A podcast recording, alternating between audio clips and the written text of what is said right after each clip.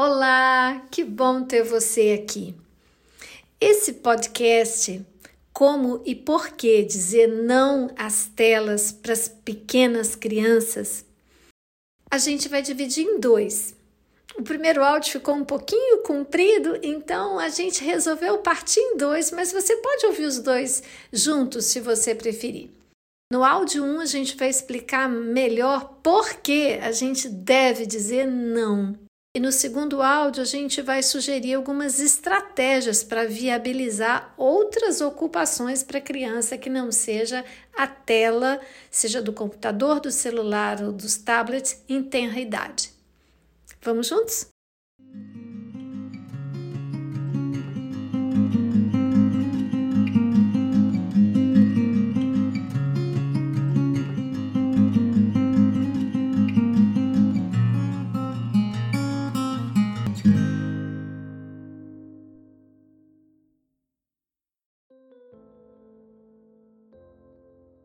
Então, vamos tentar pensar um pouquinho melhor é, por que a gente tem que veementemente dizer não para esse abuso do uso de telas pelas crianças, mas principalmente como a gente faz isso. Todo mundo quer saber como faz para tirar esse celular da frente da criança, esse tablet, porque todo mundo diz que é difícil e isso todos nós sabemos que é difícil, então a gente quer ir logo no como é que eu faço. Mas eu garanto para você que se você não tiver muito convencido lá no íntimo do seu coração de como que aquilo faz mal, como que aquilo faz muito mal para o desenvolvimento do seu filho, você acaba sucumbindo frente a essa dificuldade. E eu também sei que acontece o contrário. Se a gente tiver uma certeza de que estamos fazendo o melhor para a saúde, para a longevidade e para a inteligência dessas crianças que a gente está preocupado, sendo elas nossos filhos, nossos netos, nossos vizinhos, nossos amigos. Se a gente estiver convencido disso, a gente acaba sendo mais criativo para conseguir tirar esse excesso de tela. Então eu vou começar é, com veemência sobre por que não. Tem um livro, é, na verdade, é um relatório que ficou muito conhecido, dá fácil para vocês acharem, está muito comentado na internet. Só o título já vai fazer você ler muitas coisas bacanas. Esse livro do Michel Desmourget, um neurocientista francês, se chama Fábrica de Cretinos Digitais. Gente, olha o título: Fábrica de Cretinos Digitais e são um conjunto de alertas baseados em pesquisas científicas com conhecimento sólido. Esse fenômeno, tanto na Europa quanto na América, as gerações atuais de crianças estão com a média de QI do quociente de inteligência mais baixo do que as gerações anteriores. Olha que coisa!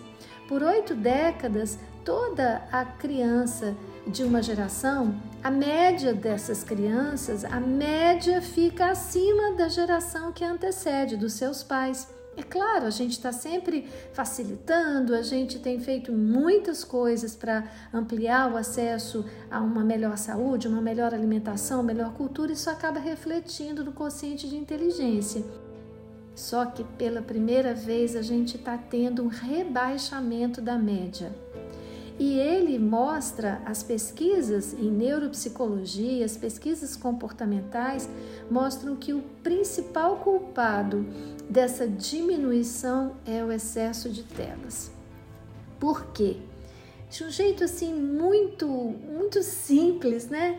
A gente pode pensar que a inteligência ela é múltipla, existem diferentes níveis de inteligência em cada pessoa para as diferentes áreas da sua vida. Inteligência matemática, inteligência linguística, inteligência corporal, inteligência emocional. Mas uma coisa é geral. A gente nasce muito simples. O nosso cérebro ele nasce inacabado. Todo o processo de amadurecimento do cérebro ele é feito depois que a gente nasce, através das experiências interativas que a gente vai tendo com o pai, com a mãe, com a vida. E nós estamos nos tornando é, nossa família está se tornando uma fábrica de cretinos digitais, porque a inteligência vai diminuir na medida que você ofereça menos experiências variadas durante o desenvolvimento da criança. Tem um jeito fácil da gente entender. Vocês lembram quando a gente via no jornal que ainda estava é, para ser fabricado um é, computador que pudesse vencer um homem no jogo de xadrez? Mas faz alguns anos que a gente já tem essa máquina. Esse pessoal que lida com computação, né, esse pessoal genial, eles já treinaram tanto algumas máquinas que no xadrez um computador consegue já ser melhor do que um homem. Treinou muito, uma operação razoavelmente simples para um computador. Lógica. O xadrez é lógica e eles conseguem fazer esses cálculos matemáticos mais rápidos, né, o computador, do que o cérebro de um bom jogador de xadrez. Muito bem. Mas esse mesmo computador, se você mandar jogar bola, ele não consegue. Se você mandar ele desviar de um obstáculo, ele não consegue. Essas coisas em robótica são muito mais difíceis do que operar xadrez, porque depende de muito mais treino. É, se livrar de um obstáculo é uma coisa muito, muito difícil, é uma operação muito complicada para um computador processar rapidamente, enquanto as nossas crianças fazem isso com meses. Quando uma criança está engatinhando, ela está fazendo uma operação cerebral muito, muito complexa e está treinando esse cérebro. E porque ela é treinada quando ela é pequenininha, continua sendo treinada no segundo aninho de vida, no terceiro aninho de vida, o nosso cérebro vai fazendo experiências com o mundo físico real. E é isso que faz o nosso cérebro amadurecer. Esse cérebro bem amadurecido Claro que depois pode estudar lógica e pode ser até um programador de computação. É óbvio que eu jamais falaria mal da tecnologia, do mundo digital, isso não tem volta, isso é um saudosismo, né? Nosso mundo ficou melhor, todos nós queremos acesso a uma educação de mais qualidade, saúde de mais qualidade e tudo que a tecnologia e a ciência traz de benefício. O que a gente tem que passar a discutir é que quando a gente oferece muito de uma tecnologia como o que está é, nas telas de um celular, nas telas de um é, iPad, de qualquer outro tipo de tablet, aquela coisa muito luminosa, aqueles desenhos animados com vozes muito altas e luzes piscando, aquilo quando é oferecido para um cérebro que ainda não amadureceu o percurso para processar aquela informação visual, aquilo gera essa cretinice digital, esse abaixamento de, da inteligência da criança lá daqui a alguns anos.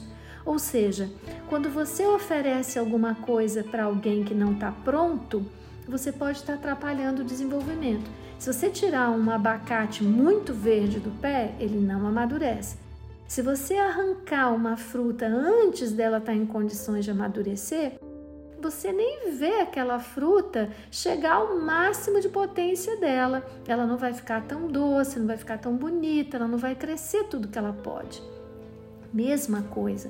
O cérebro de uma criança, ele tem etapas de desenvolvimento. Tem uma série de coisas que acontecem que precisam preceder a outras, para que essas outras, ou seja, as atividades cerebrais mais refinadas, possam é, se desenvolver com tranquilidade e ir até o, máximo, o máximo do desenvolvimento da inteligência da criança. Precisa que ela seja criança quando ela for criança e não um espectador passivo, quase babando na frente de uma tela de computador ou de uma tela de celular ou de uma tela de um tablet.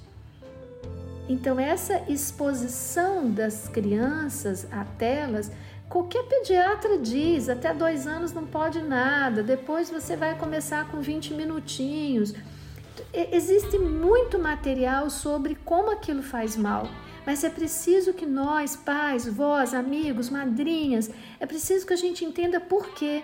É porque aquilo causa uma, um abaixamento da possibilidade daquela criatura chegar a tudo que ela poderia ser. Todo o desenvolvimento futuro, toda a plenitude da inteligência daquela criança depende dela amadurecer como criança quando for criança. É preciso que ela tenha experiências com coisas táteis.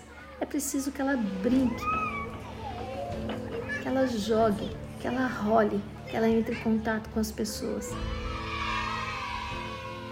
E não com a frieza de uma tela. É, se você coloca uma criança fissurada nessa tela, porque ela vai ficar como uma mariposinha olhando para a luz, aquele excesso de estimulação visual, daquele fuzz, daquela coisa ruim que vai acontecer no cérebrozinho dela ainda em formação, vai causar uma diminuição da atenção dela, leitura no futuro. Vai causar de imediato, não vamos falar do futuro, de imediato são crianças mais ansiosas são crianças estimuladas num ritmo que é muito mais do adulto ou da criança já eh, com mais idade, sete anos, nove anos. A criança de dois anos apresentando ansiedade, isso é um absurdo. A criança de cinco aninhos apresentando ansiedade. Isso é responsabilidade nossa. A gente tem que dizer não ao que não é próprio daquela idade.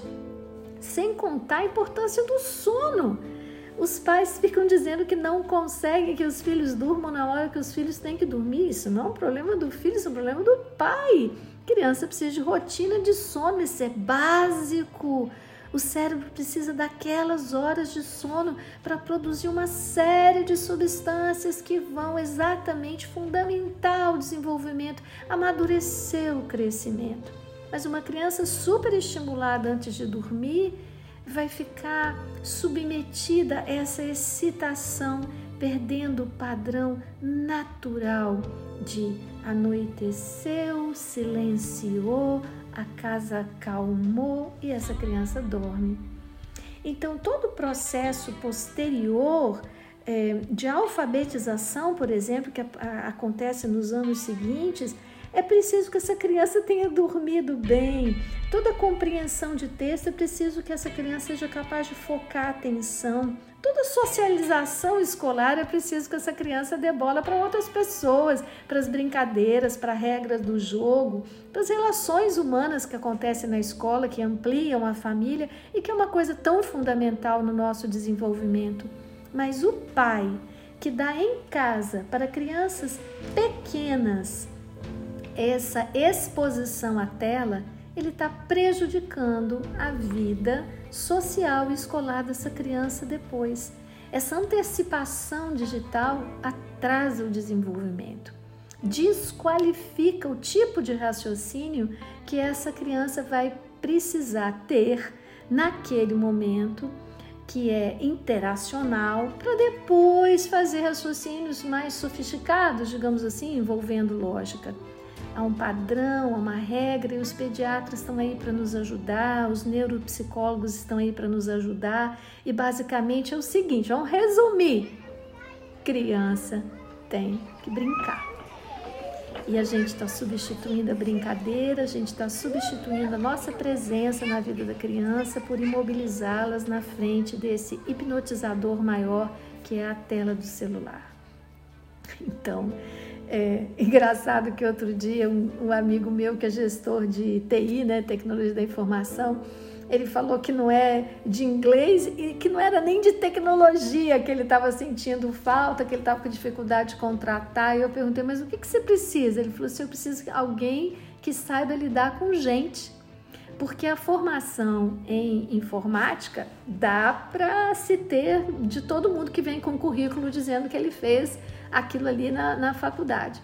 Mas eu preciso de uma pessoa, ele dizendo, que compreenda o usuário, que se relacione com o fornecedor, que se relacione com o cliente, precisa falar português, precisa ouvir português, precisa sorrir e dar bom dia. Eu preciso de um ser humano completo. E eu fiquei pensando, caramba, essa habilidade, essa habilidade que é tão importante para o mundo que virá, que certamente é um mundo tecnológico, ela já é uma habilidade assim tão silenciosa dentro da cabecinha dessas pessoas maravilhosas que dominam lógica, matemática, raciocínios muito rápidos. Justamente por isso essas pessoas precisam de um bom treinamento na infância das outras habilidades que vão completar sua inteligência mais natural, sua habilidade mais natural, habilidades humanas. Então, por todo lado que a gente vê, na saúde emocional, na saúde afetiva e até no futuro profissional, a gente precisa de uma formação mais completa. A palavra certa seria uma formação holística que incluísse desde uma alimentação mais legal, mas uma alimentação que não é só o que a gente coloca pela boquinha de uma criança. A alimentação também é aquilo que a gente coloca na frente dos olhos dela. A alimentação também é aquilo que a gente deixa entrar nos ouvidinhos dela. A gente alimenta um filhote com aquilo que a gente coloca em volta dela. Ou seja, não podemos alimentar uma criança com excesso de luminosidade, sons altos, enquanto simultaneamente o seu corpinho está parado. Isso faz mal, isso não é o esperado para o desenvolvimento cerebral.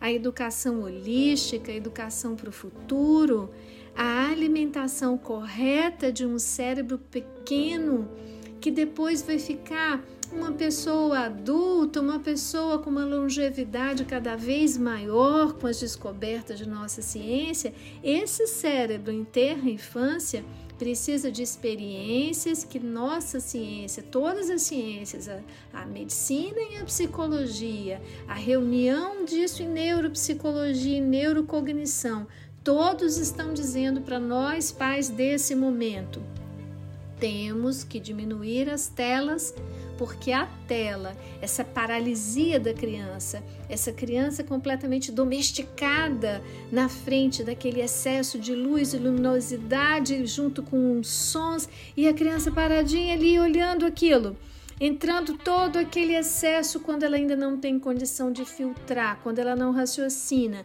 impedindo que ela faça outro tipo de experiência, que é a experiência de sentir através do seu corpo, elaborar o seu movimento, ou seja, substituição do desenvolvimento inteligente, natural e gradual do cérebro de uma criança junto com o seu corpo.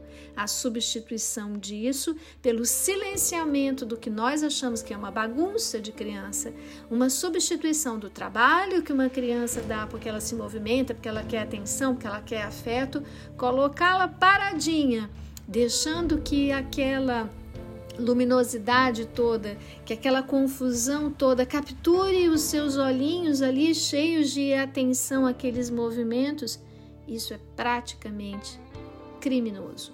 Isso faz mal. E esse é, primeiro relatório que eu comentei logo no, no início, assim, essa, essa fábrica de imbecis que a gente está criando, isso tem uma repercussão muito severa é, no desenvolvimento dessa concepção mais holística que nós todos queremos para um mundo sustentável.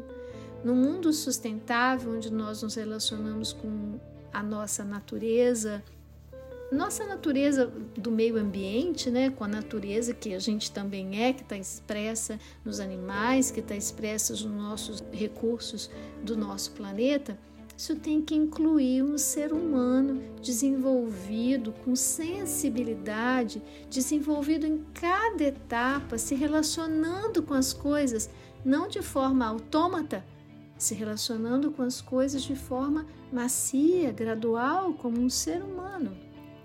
Para isso, a gente não pode permitir tela até os dois anos. Não pode permitir excessos nesse terceiro aninho o mínimo que a gente conseguir de televisão no quarto, no quinto aninho. Porque depois, gente, ali, daqui a pouco, essas crianças já vão estar nas, na escolarização tão necessária, na preparação para esse mundo digital e ali para sempre vão lidar com computadores ou algo que equivala isso na nossa próxima era né? A gente tem uma revolução digital em curso, a gente não tem a menor ideia nem com o que, que essas crianças vão estar de fato trabalhando na vida adulta e certamente a tecnologia não vai retroceder. Mas essas pessoas maravilhosas que criaram tecnologia foram crianças. e as crianças, muito tenra idade, lidando com tecnologia, não estão ficando com QI maior. Esse engano tem que ser desfeito de nossa mente. Há uma fase correta para que você tenha o máximo desse cérebro, e a fase correta para exposição de luzinha não é para bebês que querem brincar, que querem sua atenção, que querem correr, e como você é adulto, não pode, você entrega aquele celular, aquele tablet, aquela televisão para poder imobilizar uma criança. Criança imobilizada em tenra idade não vai ter o desenvolvimento maravilhoso, potencial que todos os pais desejam. A criança precisa de corpo, colo, brincadeira, árvore. E aí, como é que a gente faz isso? É o assunto do nosso próximo podcast. Vamos ouvir o segundo. É, me acompanhe agora, eu deixo para depois e muito obrigada por ter estado conosco até agora.